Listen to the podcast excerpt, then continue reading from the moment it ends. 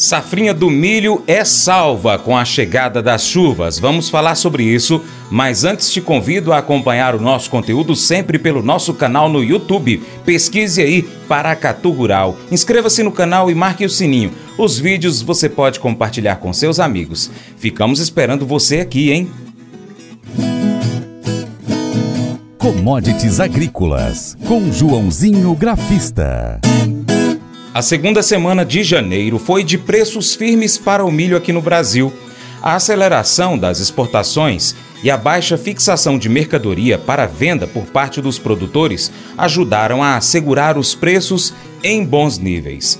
O agente autônomo de investimentos, João Santaella Neto, nosso amigo Joãozinho Grafista, traz para a gente informações do mercado do milho. Ele fala das movimentações e destaca as chuvas mais regulares em solo brasileiro o clima volta a favorecer o desenvolvimento da safrinha, já que com o avanço da colheita da soja, essa sim com perdas mais significativas, o espaço e a umidade do solo ficam à disposição para o plantio do milho. Enquanto isso, nos Estados Unidos, a influência baixista tem assolado os negócios, principalmente após a última projeção divulgada pelo USDA, Departamento de Agricultura dos Estados Unidos, na qual aponta crescimento da produção doméstica para a próxima safra de milho. Olá a todos, o programa Paracatu Rural, aqui quem fala é João Santana Neto, conhecido há 24 aninhos como Joãozinho Grafista, desde março de 2020 representando a corretora Terra Investimentos aqui no Cerrado Mineiro. E desde julho de 2023 representando também a corretora global coreana Mirai Asset. E vamos lá, vamos falar um pouquinho aí como foi o mercado físico do milho na última semana de janeiro, é, o que esperarmos aí para essa semana que começa mudanças climáticas aí, principalmente no milho e os preços trabalharem em alta, principalmente com as chuvas, chegada da chuva, redução de excessos de chuva lá no sul. Vamos ver o que a gente espera aí. É, tivemos dados importantes na sexta-feira do SDA, acabou surpreendendo aí o mercado lá em Chicago. Então vamos prever análise gráfica aí para o início da semana também, né? Na, tanto na B3 como na, lá na Bolsa de Chicago. Então, começando sempre com o mercado físico brasileiro de milho, que tivemos uma semana de preços firmes nas principais praças de comercialização do Brasil, tá? Segundo a Safras e Mercado Consultoria, a virada de ano e esse início de 2024 está marcando uma mudança no ambiente das chuvas no Brasil, com uma redução dos excessos no sul e a retomada de melhores ocorrências no centro-oeste. Para a soja no Mato Grosso e parte de Goiás, as chuvas chegaram tarde. Para a safinha 2024 do milho, vieram no tempo certo na opinião das safras de mercado. A antecipação das colheitas da soja e agora a umidade do solo melhorando poderão oferecer a motivação final para as decisões de plantio da safrinha, apesar da presença de um corte da área já inevitável, quer dizer, uma perda Uh, as chuvas precisam permanecer em janeiro e fevereiro. Até conversei com um agrônomo uh, no final do ano passado. Ele falou para mim exatamente isso. Eu perguntei sobre o café e, e outras commodities. Ele falou a mesma coisa: tem que chover ao longo do mês de janeiro. Então, pelo que a gente tem visto aí, né, chove, tem chovido bem, principalmente aqui no Cerrado Mineiro, tá? Uh, e aí é o que ele falou, e o boletim da SAFs também com, complementou, né? Precisa chover em janeiro, fevereiro para ter uma definição melhor da safrinha. Enquanto isso, o mercado brasileiro teve uma situação de preços bastante firme diante de um enxugamento regional pelo ritmo das exportações e acelerado pela falta de posicionamento em estoques por parte do mercado consumidor interno. De acordo com a safra de mercado, o foco agora é a entrada da safra nova, se iniciando pelo Rio Grande do Sul a partir de fevereiro e a partir de fevereiro no Sudeste e Paraná. Esta reação de preços, provocada pela retenção da oferta pelo produtor, a gente viu aí né, as cotações melhorando no ano passado, é, mas já nesse início de ano andaram recuando e aí é lógico que o produtor ele segura. E até lá, né, até, a, até os primeiros meses, a, o ambiente climático sobre a safrinha ainda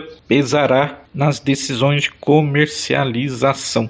Tá? Como é que ficou os preços do milho? Na quinta até a quinta-feira, dia 11, a média aqui no Brasil então ficou cotado a R$ 70,23, uma alta de 3% frente a 67 registrados na semana retrasada. Uh, milho Cascavel Paraná subiu 6% de 61 para 65 reais. Em Campinas, CIF a cotação avançou 8% na semana, de 74 para 80 reais. Na região da Mogiana, o cereal foi cotado a R$ 75,00 sem alteração. Em Mato Grosso, em Rondonópolis, a cotação da saca seguiu em R$ 55,00. No Rio Grande do Sul, em Erechim, o preço aumentou 6%, de R$ 66 para 70 reais na venda. Aqui em Minas Gerais, base Ubernândia, o preço na venda subiu 5,5%, de R$ 72 para 76 reais. E em Rio Verde, Goiás, o preço na venda aumentou 1%, de 64 para 65 reais, tá bom? Bom, falei em Chicago e tivemos uh, uma surpresa aí do SDA. Uh, ah, os analistas esperavam um corte uh, da safra. Os analistas, principalmente do Wall Street Journal, esperavam um corte de 2,105 bilhões de buchos, ou 53,47 milhões de toneladas, e o SDA surpreendeu. Disseram que é, em vez de cortar, eles aumentaram, elevaram as estimativas, principalmente de soja também, soja e milho. Então o USDA estimou as reservas domésticas de milho em 2,162 bilhões de bushel, 54,91 milhões de toneladas, em comparação a 2,131 bilhões de bushels, 54,13 milhões de toneladas projetados em dezembro. Uh, o órgão aumentou em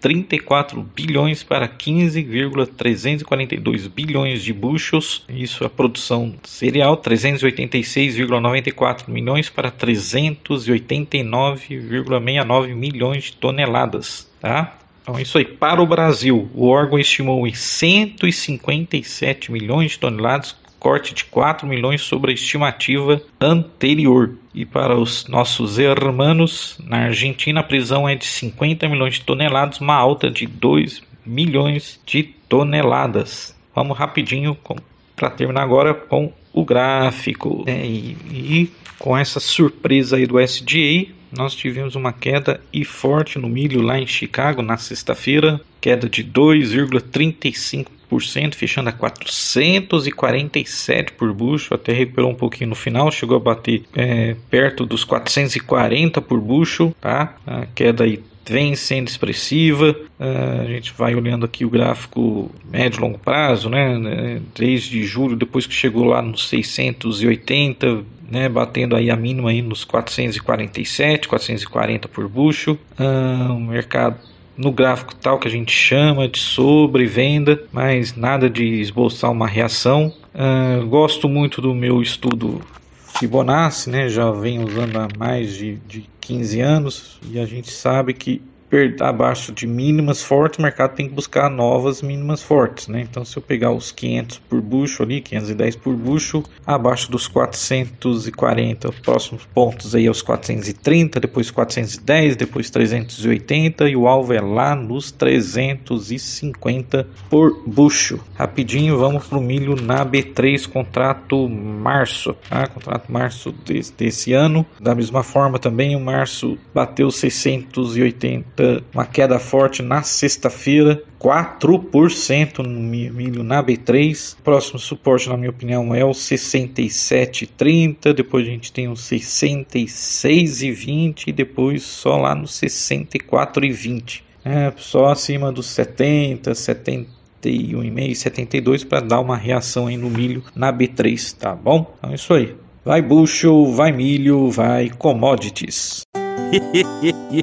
Mas eu vou dizer uma coisa pra você, viu? É, se quiser colocar propaganda sua aqui nesse programa, ó, eu vou dizer um negócio, você vai ter um resultado bom demais, senhor. É isso mesmo, é facinho facinho, senhor. Você pode entrar em contato com os meninos ligando o telefone deles. É o 38, é o 991810123. Bem fácil. É muito bom porque aí a sua empresa vai sair dentro de um programa que é ligado aí ao homem para mulher do campo. É nós que vai estar tá assistindo e também vai ver sua propaganda. É bom ou não é?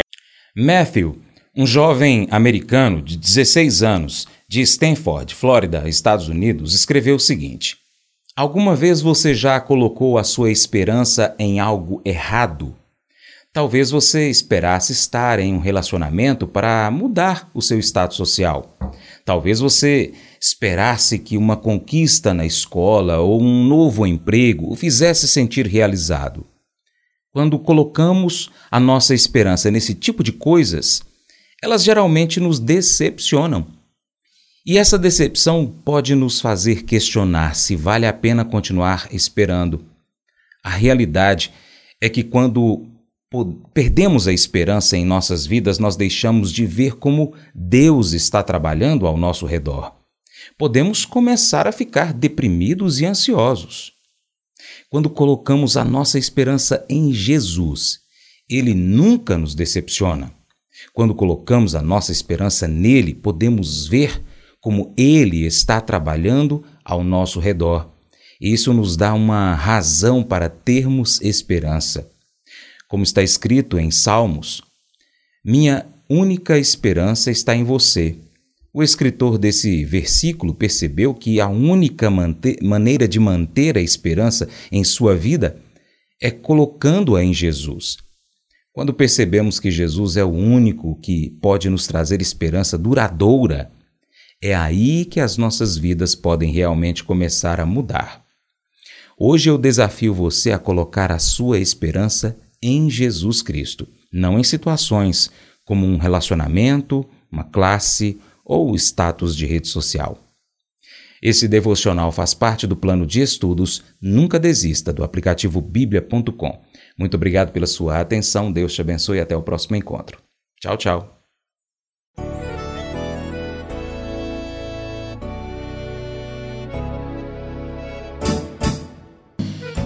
Acordo de manhã para prosear no mundo do campo, as notícias escutar. Vem com a gente em toda a região com o seu programa Paracatu Rural. Tem notícias, informação e o mais importante, sua participação. Programa Paracatu Rural. Programa Paracatu Rural.